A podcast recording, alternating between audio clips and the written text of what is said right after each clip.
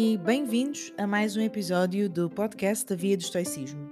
Hoje vamos falar da qualidade das relações da nossa vida e principalmente da importância que tem o olharmos e refletirmos em relação às relações e às pessoas que pertencem à nossa vida.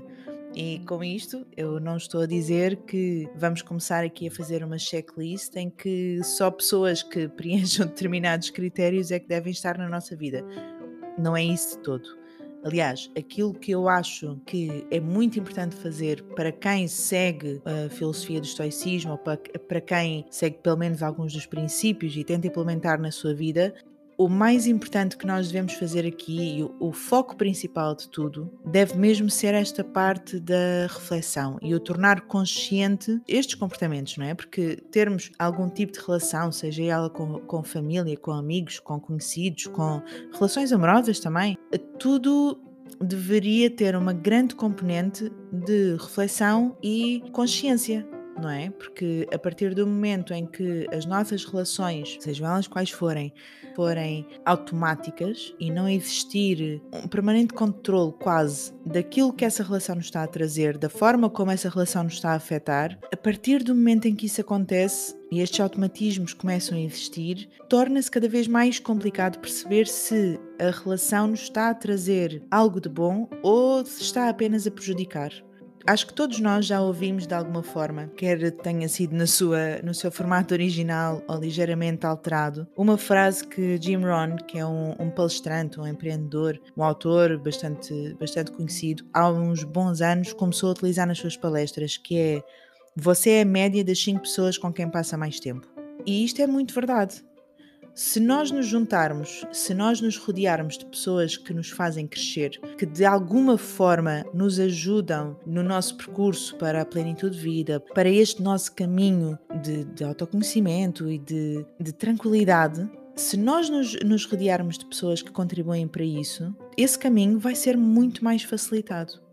Pelo contrário, se nos rodearmos de pessoas que estão sempre em, em modo queixume, que têm muita dificuldade em lidar com determinadas questões da vida, que têm imensa dificuldade em antecipar determinadas questões e, e não reagem da forma virtuosa como poderiam, essas pessoas acabam por, de, de alguma forma, por muito que estejamos a fazer o nosso caminho da forma como gostaríamos, estarmos algum tempo com essas pessoas acaba obrigatoriamente por nos puxar um pouco para trás.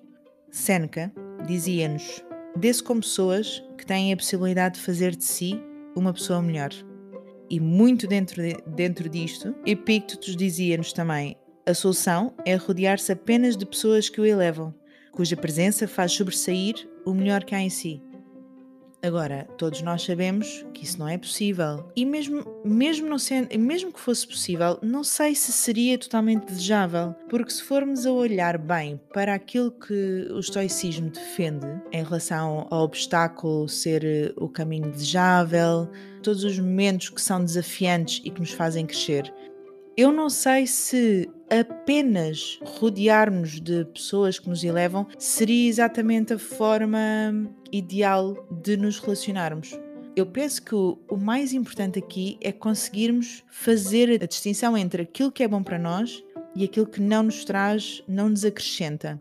As relações que não nos acrescentam, eu acho que não devem ser totalmente, totalmente eliminadas da nossa vida.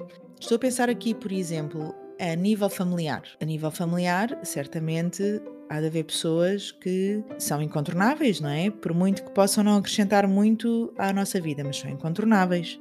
A mesma coisa a nível profissional. Há pessoas que podem não acrescentar muito à nossa vida, mas são incontornáveis a, nível de, de amizades e, e, de relações amorosas, eu, eu, penso que aconteça menos, não é? Porque, em princípio, nós, ou pelo menos deveríamos, escolher os nossos amigos e escolher o nosso, o nosso parceiro de vida, não é? Portanto, em princípio, torna-se incontornável, mas tornam-se incontornáveis, mas por outros motivos e bons motivos mas há sempre pessoas que não nos trazem muito, que não nos acrescentam muito à vida e que têm de fazer parte da nossa vida de alguma forma. E eu acho que isso também nos ajuda, porque se nós não conhecermos o, o mau, o lado mau, também não conhecemos o lado bom. Portanto, aqui a ideia é conseguirmos fazer esta reflexão, percebermos e conseguirmos ler o que é que esta relação nos está a trazer e aí gerir a forma como interagimos. Seneca, por exemplo, defendia que devemos mesmo passar menos tempo com pessoas que estão sempre a queixar-se, por exemplo. E acrescentava que aquele que está sempre transtornado e que lamenta tudo é completamente inimigo da tranquilidade. E a tranquilidade é o que nós queremos, é aquilo que nós devemos almejar no final. Este, este equilíbrio de vida, esta eudaimonia que falei nos primeiros episódios, é, é o que se pretende. E pessoas que nos afastam desse caminho não, não são de facto benéficas para ele. Devemos assim prestar muita atenção à forma como utilizamos o nosso tempo. Eu acho que isto é, torna-se muito claro também com o Memento Mori, que nos recorda que a qualquer momento a vida pode acabar, portanto, devemos conseguir colocar todas as questões em, em perspectiva e daí perceber a importância ou não que determinado acontecimento tem, mas também percebermos que o nosso tempo é, é mesmo finito, não sabendo nós o qual finito é, Sabemos que o nosso tempo é finito, portanto, devemos mesmo tentar utilizar da melhor forma possível o nosso tempo. Não devemos, de todo, desperdiçar tempo. E o que é que é isto do desperdiçar tempo?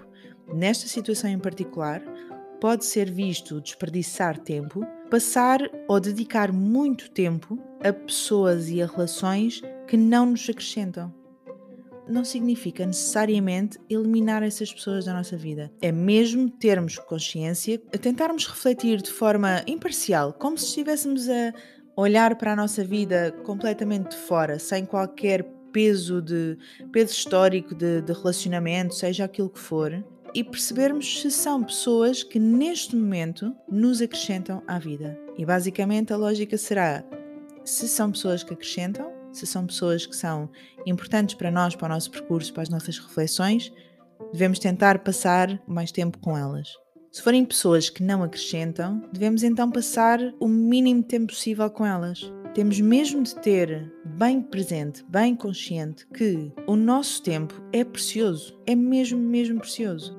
Um dos exercícios, uma das reflexões que eu, que eu tenho feito ultimamente é precisamente isso: é perceber de forma completamente imparcial. E atenção, isto não é fácil.